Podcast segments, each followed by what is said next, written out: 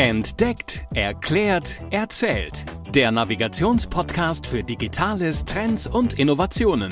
Präsentiert von Hashtag Explore, dem Online-Magazin von TÜV Nord.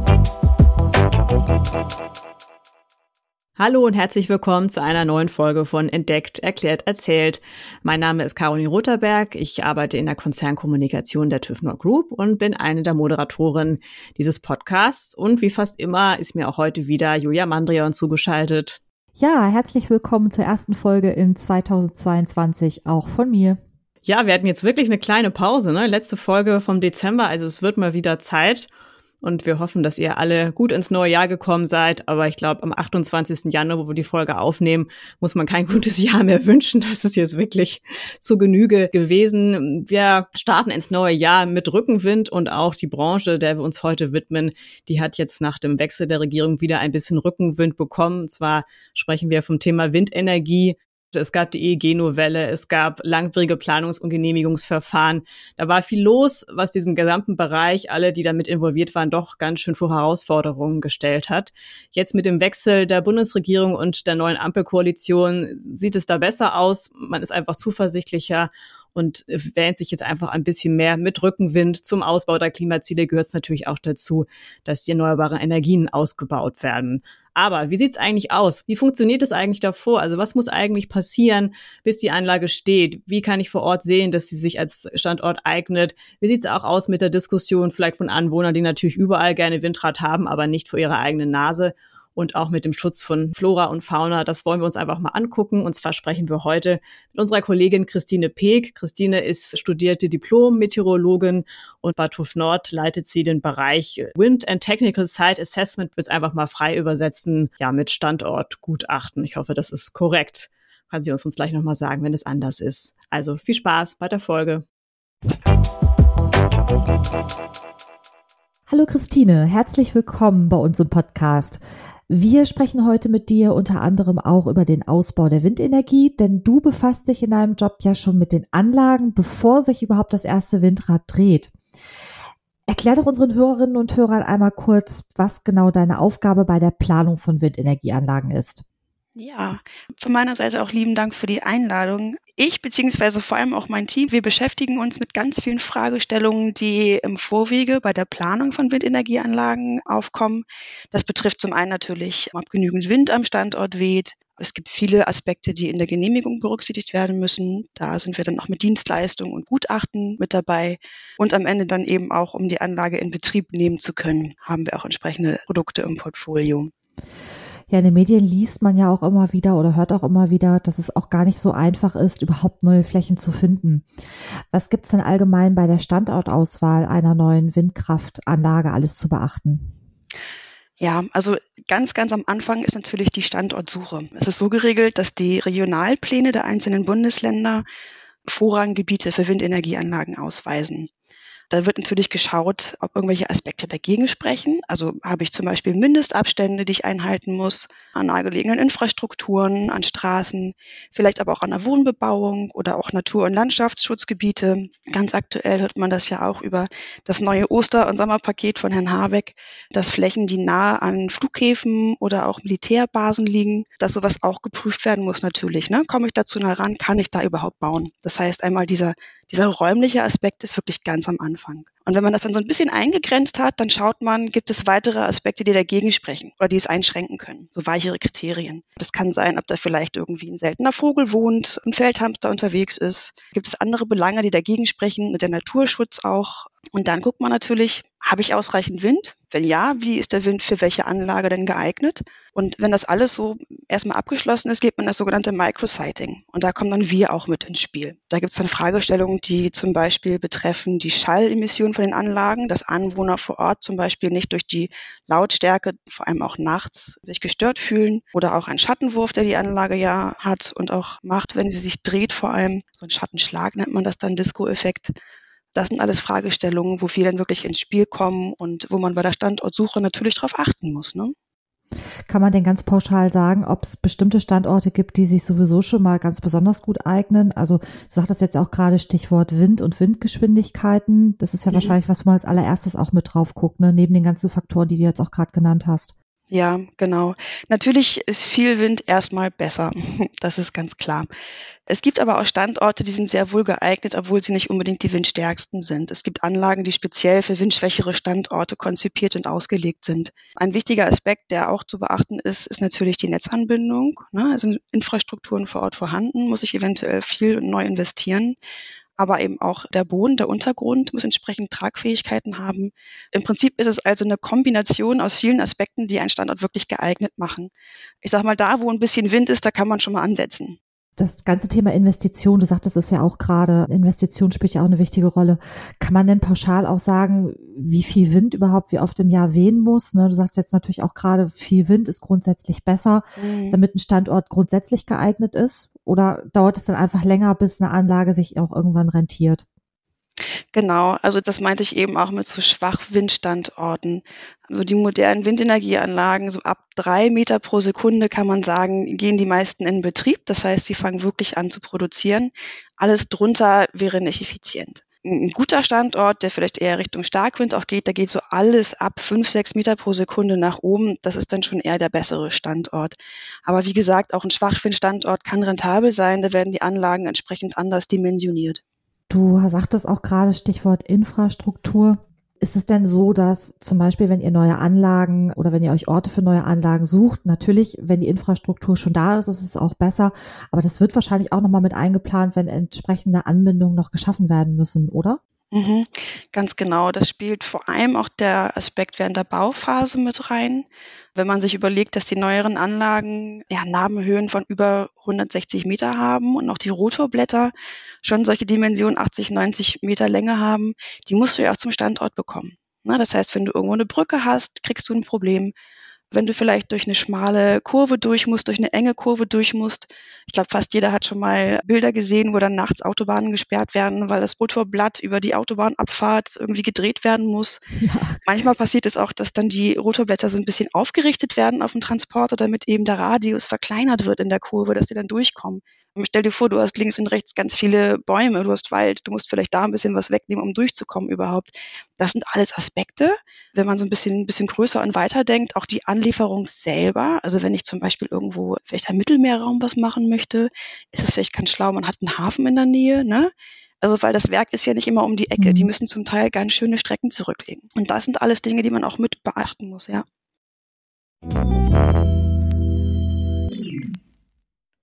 Ich fand das gerade ganz spannend, Christine, als du erzählt hast, dass die Gerätschaften sozusagen erstmal zum Standort kommen müssen. Da musste ich auch gerade dran denken, dass ich mal mich über einige Monate immer auf der A1 in so einem, ja, in so einem Rastplatz diese riesigen Teile gesehen habe, ich glaube, die für einen Bau im, in der Ostsee vorgesehen waren. Und ich finde, dass erst sozusagen, wenn man das mal in der, in der Länge sieht, dass einem dann nochmal ja, diese besonderen Ausmaße eigentlich so vor Augen geführt werden, die dann später eine ein Windenergieanlage hat, wenn sie, wenn sie steht. Also das, ja, das muss ich sagen, das so als kleiner persönlicher Aspekt. Ich würde gerne noch mal ein kleines Stück äh, zurückgehen, bevor sich dann für einen Standort entschieden wurde. Kannst du uns noch mal so ein bisschen erzählen, wer sozusagen sind jetzt so die verschiedenen ja, Player, sage ich mal, die eine Rolle spielen, sei es bei der Planung oder auch später beim Betrieb. Kannst du uns das einfach noch mal kurz ein bisschen ausschlüsseln? Ja, na klar, gerne. Also am Anfang die Idee, da kommt erstmal der Planer, der Projektierer ins Spiel. Ne? Das sind oftmals kleinere oder es gibt auch größere Projektierer, die die Idee haben, irgendwo einen Windpark zu errichten. Das kann auch sein, dass es eine Einzelperson ist, vielleicht auch ein Landwirt, der sagt, ey, ich habe hier eine Fläche, da passt doch ein Windrad hin. Für den empfiehlt es sich auf jeden Fall, sich auch an einen Planer zu wenden, weil das ganze Konstrukt der Planung, auch Genehmigung und Realisierung ist sehr komplex, sehr umfangreich. Also es gibt den Projektierer, den Planer. Dann gibt es natürlich den Anlagenhersteller, der auch natürlich Interesse daran hat, dem Planer, Projektierer die Anlage zu verkaufen für diesen Standort. Es gibt Investoren, die wirklich nur ihr Geld dort anlegen, die aber aktiv selber nicht das Projekt beeinflussen hinsichtlich vielleicht der Auswahl oder des Layouts des Parks. Es gibt uns als Gutachter, als Zertifizierer, also Gutachter, der das Gutachten schreibt für die Genehmigung, der Zertifizierer der Windenergieanlage, die im Vorwege im Regelfall natürlich erfolgt, das Typenzertifikat für die Anlage. Und dann, wenn das Windrad am Netz ist, gibt es eben den Betreiber. So, das äh, kann der ganz große Energieversorger sein, die man kennt. Es gibt aber auch ganz viele kleine, logischerweise, die eben in ihren kleinen Verbünden ihre kleinen Windparks haben. Ganz, ganz selten Einzelleute. Eigentlich sind das immer so kleinere Zusammenschlüsse oder auch Stadtwerke zum Beispiel, die da als Betreiber agieren. In der Vergangenheit haben wir ja gesehen, dass es oft, bevor es zu einem Bau kommt, ja auch unterschiedliche Vorstellungen gibt. Ich glaube, das Zitat von Robert Habeck war ja auch in diesem Zusammenhang, dass es künftig ja einfach auch da, wo man jetzt Gassi geht, auch ein Windrad gibt oder es kein Argument gibt, dass dem nicht so ist. Ihr seid natürlich sozusagen an, an anderer Stelle dabei, aber ihr bekommt sicherlich auch Diskussionen mit, dass eben vor Ort sich Anwohner in Bürgerinitiativen zusammentun und sich dagegen aussprechen. Wie beeinflusst das auch eure Arbeit? Also habt ihr auch Erfahrungen gemacht, dass dadurch auch eine Veränderung oder auch eure Arbeit sich verschiebt, weil eben vor Ort erstmal noch relativ viel Gegenwind gegen den Bau kommt? Ja, tatsächlich merken wir das auch. Also nicht nur, dass sich das Genehmigungsverfahren selber dadurch deutlich verlangsamt, weil eben so viele Einsprüche eingelegt werden, sondern wirklich auch, dass wir manchmal ganz konkret von Anwohnern angeschrieben werden und gesagt werden, hey, hier wird was gebaut, ist denn das rechtens, das stört mich. Es gibt auch so Bürgertreffen, die organisiert werden von den Projektierern, wo wir auch schon teilgenommen haben, um dann wirklich von der ganz neutralen Ebene des TÜVs zu kommunizieren, wie der Stand der Dinge ist. Zum Beispiel im Rahmen der, der Schallausbreitung. Da gab es immer mal wieder Sorgen, auch dass der Infraschall zum Beispiel gesundheitlich unter Umständen schädlich sein könnte. Ganz kurz, Infraschall ist sozusagen unterschwellig, diese ja. die Bewegung, die praktisch den Körper dann beeinflussen kann? Genau, also nicht die direkt hörbare Schallwelle, mhm. sondern eben eine, die einwirken kann und da gibt es auch noch Forschungsbedarf, aber es, es gibt zurzeit keine Forschungsergebnisse, die darauf hinweisen, dass das schädlich ist. So, und das ist natürlich ein Bürger, da muss man sich auch mal vielleicht in die, in die Sicht des Anwohners begeben. Der weiß das natürlich alles nicht. Der ist kein Profi, weder in der Windenergieanlagentechnik, noch in der Schalltechnik, noch ist er Mediziner. Und der macht sich natürlich Sorgen, was passiert jetzt hier mit meinem Lebensraum? Das ist ja sein Lebensraum, der da ist. Und da stehen wir natürlich dann auch mit, ja, auf der einen Seite offenem Ohr da, aber eben halt auch mit dem, mit dem Aspekt, wie es derzeit Stand der Technik, Stand der Wissenschaft möglich ist, sowas zu realisieren. Aber es kommt auch wirklich vor, dass ihr manchmal auch zu Streitfällen hinzugezogen werdet, um praktisch dann Standortgutachten über einen Bereich äh, nochmal zu machen. Ja, das, das passiert tatsächlich auch. Es wird auch gerne mal ein Gutachten hinterfragt. Ne? Das passiert natürlich, dass wir angefragt werden von einer Behörde zum Beispiel, die sagt, Mensch, wir haben hier ein Gutachten bekommen, wir schaffen es entweder selber zeitlich nicht, das zu prüfen, oder wir haben berechtigten Zweifel, dass da was nicht ganz in Ordnung ist, ein Fehler passiert ist. Wir haben das in verschiedensten Bereichen, nicht nur in der Schallthematik, sondern zum Beispiel auch im Baugrundgutachten wo dann auch das ein oder andere Mal schon das Vogel aufgetreten ist, dass die Baugrunderkundung selber vielleicht nicht ausreichend war und man dann Gott sei Dank, bevor der Bau durchgeführt wurde, einschreiten konnte und gesagt hat, halt, stopp, wir müssten nochmal nachbessern, anders auslegen. Da sind wir dann auch als dritte Meinung oft mit im Spiel. Also zwischen allen Stühlen steht ihr da manchmal, oder? Das kann, das kann schon vorkommen, ja. Was ja auch immer gerne von Kritikern der Windenergie vorgebracht wird, ist, dass äh, die Vogelwelt natürlich ganz schön beeinträchtigt wird. Sei es, dass, dass Vögel ums Leben kommen, wenn sie in die Rotorblätter kommen. Ihr schaut euch ja eben ja auch an, sagt das ja auch schon gerade, Auswirkungen auch auf den Menschen. Könntest du noch mal so ein bisschen ausführen, wie ihr praktisch auch vor Ort prüft, dass eben möglichst eben auch die Tierwelt da nicht in Mitleidenschaft gezogen wird? Mhm. Also das machen wir tatsächlich selber nicht. Das machen wir über das Netzwerk im TÜV Nord Konzern. Ähm, ich bin ganz auf das Thema bezogen nicht jetzt der Experte.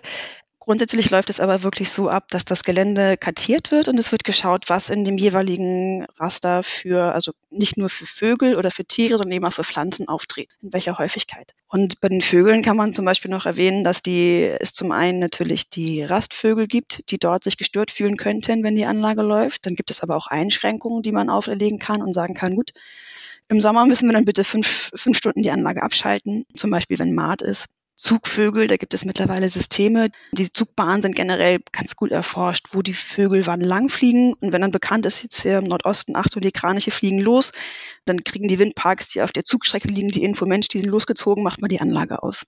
Mhm. Also da gibt es auch technische Möglichkeiten. Es gibt auch Systeme. Ja, der die, Kranich Vorfahrt, Vorflug. Genau, die haben dann quasi Vorfahrt und ähm, es gibt Systeme, die tracken dann auch, was kommt da auf mich zu an für ein Objekt und gehen dann aus dem Betrieb raus und halten die Blätter still im Prinzip dass der Vogel vorbeifliegen kann. Also es betrifft zum einen die Zugvögel, aber eben hat auch die Rastvögel natürlich. Es gibt aber auch Fälle, da hat sich äh, schon mal ein Vogel nach Inbetriebnahme der Anlage an der Anlage selber eingenistet. Also ganz so schlimm scheint es nicht zu hm, sein. Hat das als praktisches Nest auserkoren. Genau. Wir hatten ja so im, im Intro auch schon gesagt, dass das jetzt ja einfach wieder so ein bisschen Kraft in die Branche kommt, auch mit der neuen Bundesregierung, nachdem es ja wirklich auch schwierige Jahre für den gesamten Sektor waren. Wenn du jetzt mal so ein bisschen letzten zwei, drei, vier Jahre Revue passieren lässt, Wie, wie hast du es bei dir auch in der, in der Arbeit erlebt, wie diese, sagen wir, unterschiedlichen Herausforderungen, wie haben die sich auf euch ausgewirkt? Und seid mhm. ihr jetzt auch wieder zuversichtlicher? Ja, das sind wir auf jeden Fall. Also äh, angefangen mit dem EEG 2017, wer das Ausschreibungsmodell eingeführt wurde, ist die ganze Branche, und ich glaube, das ist auch allen bekannt, ganz schön in so ein Tal geraten, ne, in so ein Tief geraten.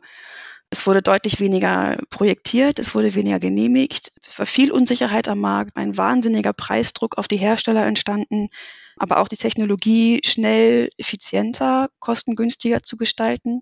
Es hat eine Konsolidierung am Markt gegeben. Wir haben das große Glück, dass wir da mit einem blauen Auge davon gekommen sind. Wir sind da ganz stabil durch, aber merken jetzt einen deutlichen Aufschwung auch. Also das zieht jetzt wieder an. Letztes Jahr war schon gut, dieses Jahr scheint noch besser zu werden. Und mit der Aussicht, was da von der neuen Bundesregierung angeplant wird, sind wir doch guter Hoffnung, dass das nochmal ein bisschen mehr Aufwind bekommt. Das heißt, ihr seid erstmal für den Moment zufrieden. Gibt es trotzdem Dinge, die ihr von politischer Seite euch sozusagen noch wünschen würdet, damit sich der Ausbau noch weiter verbessern und vor allen Dingen auch beschleunigen ließe? Hm. Also ganz klar denke ich, dass das Genehmigungsverfahren beschleunigt werden sollte. Das dauert teilweise vier, fünf, manchmal auch sechs Jahre. Und das ist natürlich ein Zeitraum, in dem auch die Anlagentechnologie sich deutlich weiterentwickelt. Und wenn man sich überlegt, dass man zum Anfang eines Genehmigungsverfahrens ja schon viel Vorleistung und auch viel Zeit investiert hat für ein Projekt, dann muss man da nach fünf Jahren eigentlich fast nochmal komplett neu ran. Ne? In der Zwischenzeit kann sich in der Umgebung einiges geändert haben. Die Anlagentechnologie ist eine andere. Ich könnte noch mal eine Windmessung vielleicht machen müssen. Das sind Sachen da, ja, da geht sehr, sehr viel Zeit ins Land und das, das sollte doch deutlich beschleunigt werden. Was wäre der realistisch? Ich weiß, im Koalitionsvertrag haben ja, glaube ich, einige Parteien auch davon gesprochen, dass sie das, glaube ich, bis auf oder von sechs auf zwei bis drei Jahre herunterbrechen wollen, wenn ich das richtig in Erinnerung habe. Also sozusagen, was wäre auch realistisch, ohne dass man da wirklich sich da überfordert? Mhm. Also dafür das Genehmigungsverfahren selber die Gutachten schon erstellt sein müssen, die wir erstellen, ist es für uns selber nicht ganz so relevant, ob es jetzt zwei oder drei Jahre sind. Ich denke, für den Projektierer ist es natürlich, je schneller, desto besser. Was umsetzbar ist, kommt dann letztendlich natürlich darauf an, wie schnell ist die Behörde, also wie sind die personell mhm. auch und auch von der Qualifikation her aufgestellt. Wenn man sich vorstellt, dass dann die Genehmigung ja auch bedeutet, dass der Bearbeiter sich das Fachgutachten anguckt und sagt, ja, das ist richtig. Ne? Das musst du ja auch erstmal leisten können als Behörde, als Behördenmitarbeiter. Das ist ein Aspekt. Und dann eben die Möglichkeit des, des, des Einwandes. Also wenn die Bevölkerung vor Ort, die Anwohner sagen, nee, wir wollen das nicht, wir wollen nochmal was hinterfragt haben und so weiter, inwiefern man da noch Stellschrauben setzen kann. Aber das ist dann wieder was, da, da bin ich nicht die richtige Ansprechpartnerin. ja, da, da, da laden wir uns dann einfach noch jemand Neues ein, der genau. vielleicht dazu was sagt. Genau. Vielen Dank bis, bis hierhin, Christine. Wir haben noch eine Frage, die wir am Ende immer allen unseren Gästen stellen. Und zwar gibt es ein, weiß ich nicht, LinkedIn oder ein, ein Portalprofil, wo du vor Ort bist und wo du einfach nochmal für Fragen und Anregungen verfügbar wärst. Ja, sehr gerne über meinen LinkedIn-Account melden. Wunderbar, das packen wir hinterher in die Show Notes.